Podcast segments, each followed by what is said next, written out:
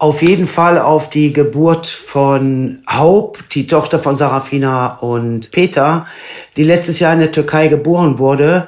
Sie lebt sich ganz toll in unsere Familie ein. Was noch super war, war der erste Flug, den die Kleine von der Türkei nach Deutschland hatte mit uns. Und so schnell wie sie groß wird, das ist der Wahnsinn.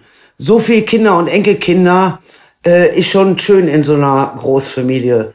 Und gerade Emori und Casey, die beiden Brüder, also die Zwillinge, die lieben die Kleine. Das ist Wahnsinn.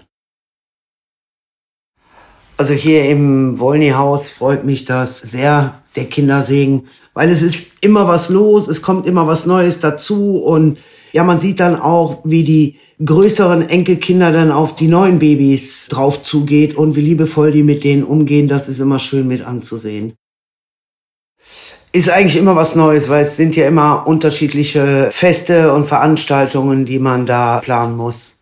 Ja, wir planen hier in der Großfamilie eine Vierfachtaufe in Ratheim.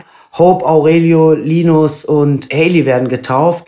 Das ist alles gar nicht so einfach, zwischen Deutschland und der Türkei zu pendeln und so eine große Feier zu planen. Ja, da bleibt nun mal der Stress zwischen den Geschwistern gar nicht aus.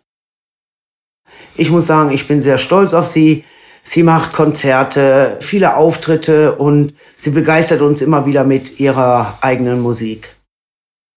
Ja, ich wünsche mir ganz einfach, dass die ganzen Katastrophen in der Welt ein bisschen aufhören. Wir haben ja selber am eigenen Leib das schwere Erdbeben in der Türkei miterlebt und die Menschen dort auch. Und dass es endlich mal aufhört, dass Gott und die Welt in Frieden leben kann.